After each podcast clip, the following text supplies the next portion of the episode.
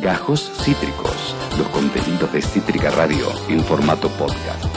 Bueno, Argentina 1985, candidata eh, a mejor película extranjera en los Golden Globes, eh, era Yanchor. Mira vos qué bueno. Esa, gran noticia. Muy buena Qué noticia. bueno. Muy buena noticia para recibir a quién. Me alegra Eh, mucho. La más culturosa, diría Doman, Sí. de todo este programa. La capitana de Leyendo Pancha es Panchi Pérez Lense, la seño.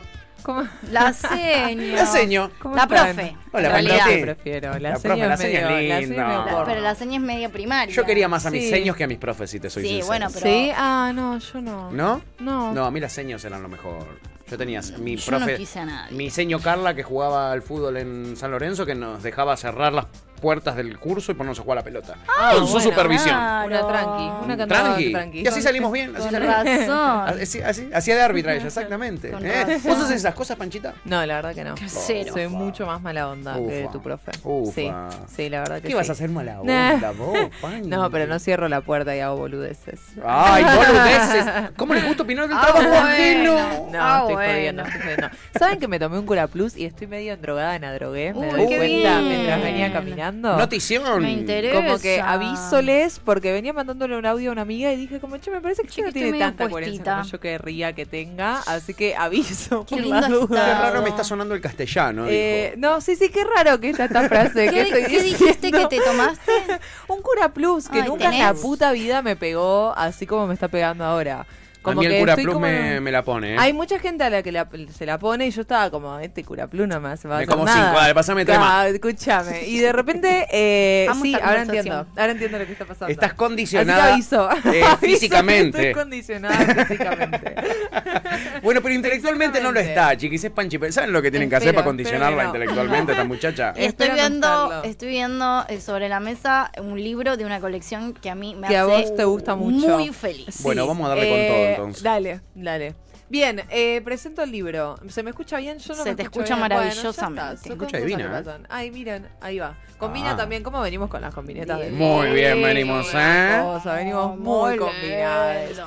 Bien, este libro, para quienes no nos están viendo, es un librito de Caja Negra, editado Yeah. por Caja Negra. Yo, evidentemente, lo único que leo de Caja Negra es Futuros Próximos, Sí. porque como es la colección que más me gusta de las Yo leo todo, pero esta colección me encanta. A mí esta colección me fascina y me di cuenta que tengo uno o dos de otras colecciones, pero que de esta, eh, cada vez que sale un libro me Lo lo, quiero comprar. O sea, quiero que eso suceda.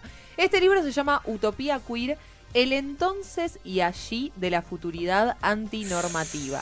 O sea, tirate un subtítulo. Tirame- tirame Tírate un paso. como un subtítulo de José Esteban Muñoz. ¿Por qué lo traemos? Primero porque José Esteban Muñoz es un cubano. Permiso. Ahí va, perdón. Lo tienen que tocar, lo tienen que tocar, lo tienen que tocar. Es un cubano que eh, emigró con la familia a los Estados Unidos y empieza a pensar dentro de los estudios de la performance cómo hacer para pensar justamente lo queer dentro de una normatización, una nor- no- norma, upa, Lo avisaste, la- y la que avisa no traiciona, Panchi, así que quédate tranquila. normativización de Ah. lo queer, ¿no? Sí. ¿Esto qué quiere decir? Porque es una palabra muy pomposa. Esto Mm. quiere decir, ¿qué pasa en un capitalismo neo- barra neoliberalismo donde lo queer termina siendo absorbido por el sistema capitalista? ¿Cómo podemos hacer, dice él, para pensar lo queer dentro de este sistema, pero lo queer que no sea, vamos a la marcha del orgullo y nos sacamos tres fotos? Claro. O sea, ¿qué hay por fuera de eso? ¿Qué sería, qué hay por fuera de todo esto que se conoce como el pink washing y todas esas Sí. cuestiones en inglés, como el, el- el discurso más LGBT lavado, Sí. vaciado de contenido. Bueno, ¿qué hay más allá? Y él dice algo que es muy interesante y que podríamos ponerlo en diálogo con Mark Fisher, que también tuvimos acá una columna sobre él, porque él dice, si bien actualmente la militancia socialista, la militancia de izquierdas, tiende a considerar que la utopía, en tanto un horizonte al que podemos llegar, es una idea medio ingenua, medio boludona. Sí. Él dice, no, no, no, de ninguna manera, porque la utopía, medio esa frase de que es de Galeano, la Sí. que hizo la utopía, Sí, para caminar. lo- Bueno, eh, parece que la leyó, porque un poco la idea es esa, es pensar la utopía inscripta en el presente como un motor de esperanza. Y no como una ingenuidad medio plena de que, bueno, en algún momento vamos Medio a hacer un mundo ideal. Claro. En este caso lo está considerando como la utopía queer existe ahora, porque justamente es lo que nos permite ir rompiendo determinados esquemas y este- determinados estereotipos, determinados modos de vivir en el presente.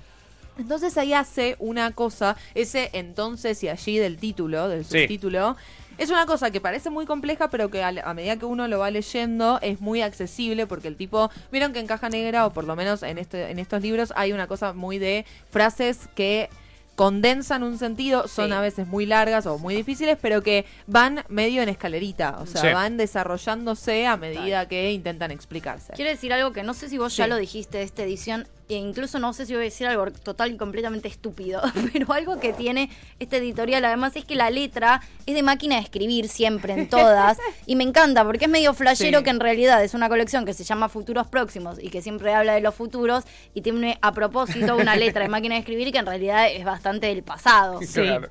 Es que, bueno, me diste el pie porque algo de lo que dice este autor es esto que yo decía recién.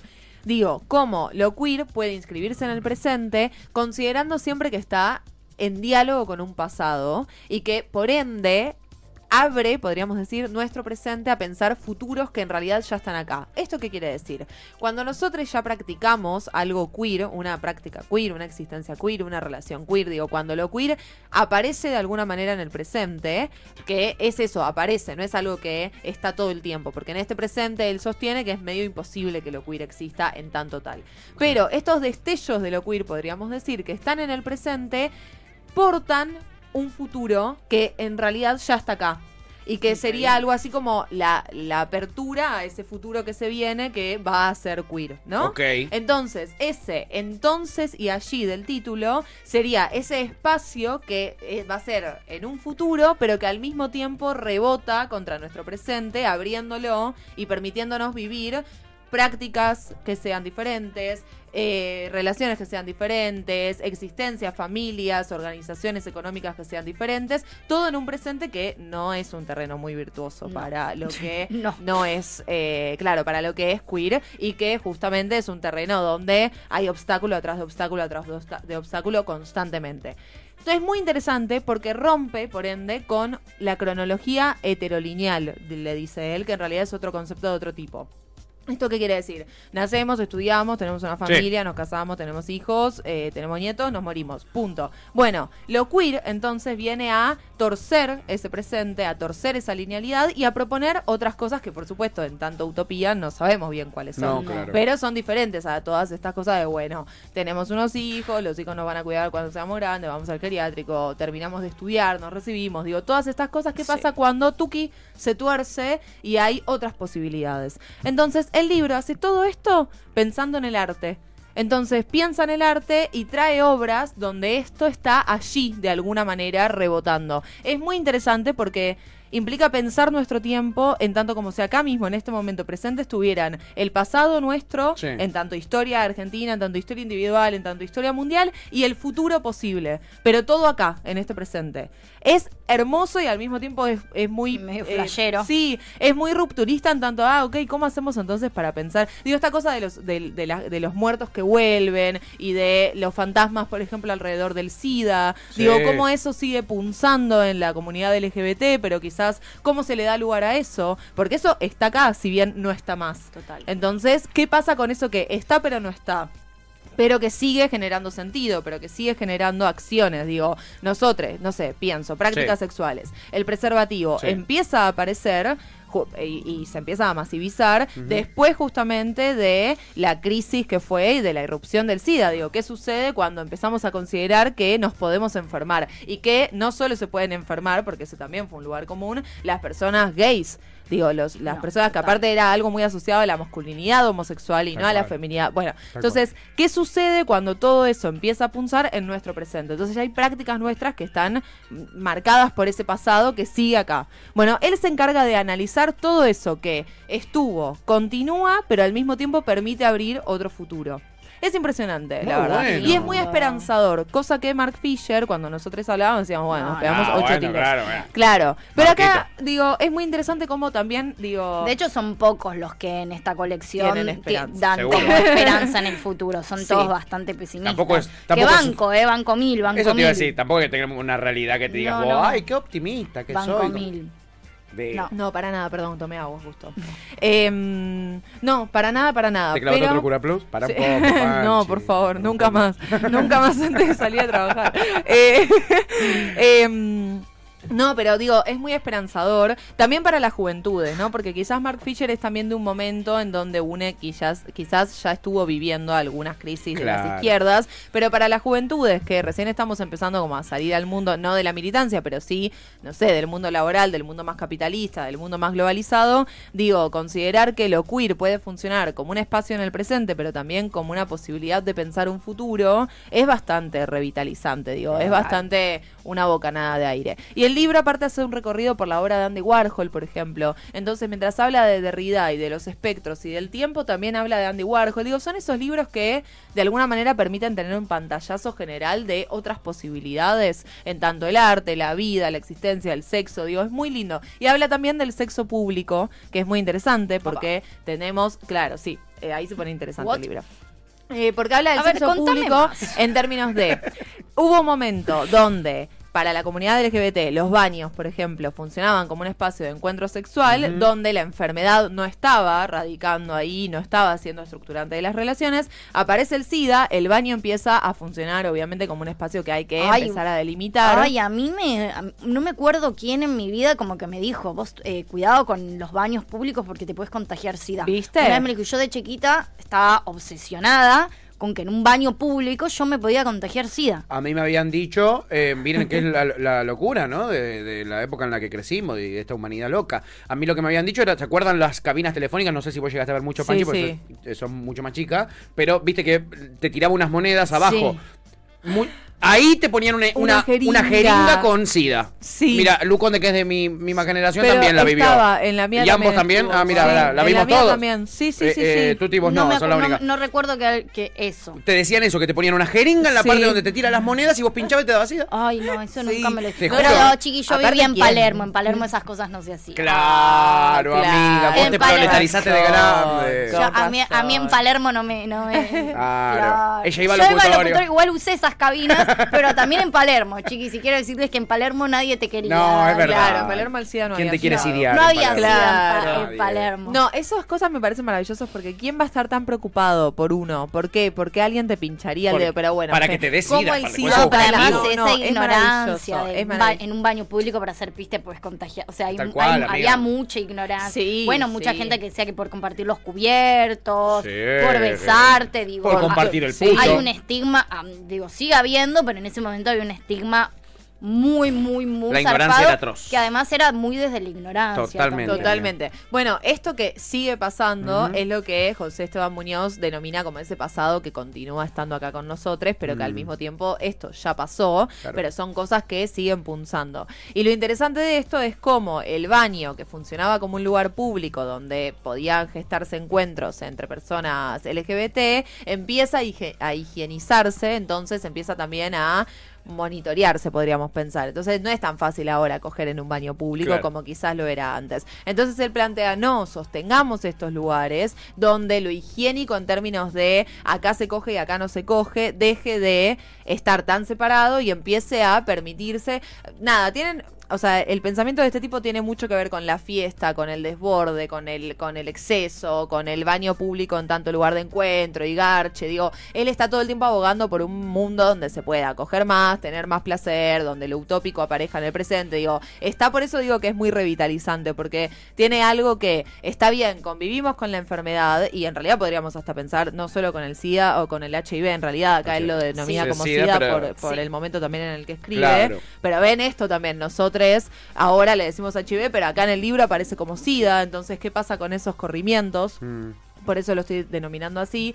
Pero pienso también qué pasa con, la, con las eh, infecciones de transmisión sexual, que ahora también un poco ordenan nuestro mundo, eh, nuestro mundo de las relaciones sexuales. Y bueno, cómo eso puede no tener tanto peso. No por descuidarse, digo, no es una apología a no cuidarse una poronga, No, no, sino claro. por el contrario. Bueno, ta, tenemos todo esto, pero no por eso tenemos que dejar de tener espacios de placer. Digo, el mundo ya es medio choto, entonces gestemos estos espacios. Y nada, ahí recupera literatura LGBT de los 80, en lo cual unas descripciones de cómo cogían en los baños que te dan una gana de ir, De ir a un baño a ver ir- qui- ir quién a- está. ¿Dónde está ¿Dónde este está el baño? baño más cerca que tengo? ¿Dónde está este baño? Claro, Es la pregunta. Ay, A claro Tuti que no sí. le gustó la del No, baño. soy vieja conservadora. Yo ya me, yo ya me volví un adulto conservador. Sí, no, ya pasamos no. los 30 nosotros. No, yo soy más del fantasía. estilo. Yo hoy a los.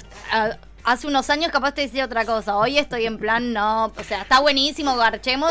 Pero respetemos el espacio público. Yo no tengo ganas de lavarme las Luchito- manos donde nadie cogió. Acá y no Luchito tengo ganas que dice- nadie me vea coger y no tengo. No, no, yo no. Yo quería ser pino, más dice Luchito. Alta fiesta veía. claro. ¿Vieron? En el libro aparecen una cantidad de festejos que uno no se los No, esperaba. no, Tremendo, no entro Pero son muy maravillosos. No, no. Justamente también para conocer cierta cultura eh, LGBT de Estados Unidos. Es muy nor- norteamericano el, reser- Claro. el- el reservorio cultural de este libro. Pero aprendés cosas sobre grafitis, sobre muestras, sobre happenings, sobre la obra de Andy Warhol, sobre literatura LGBT de Estados Unidos, que yo no soy experta en eso ni en pedo, sobre autores que escriben poemas. Digo, toda una cosa como de no solo lo lees a él, sino que estás leyendo todo el tiempo otro montón de gente. Che, y bueno. tiene imágenes también, es lo último que digo, lo voy a mostrar a ver si las tenía marcadas.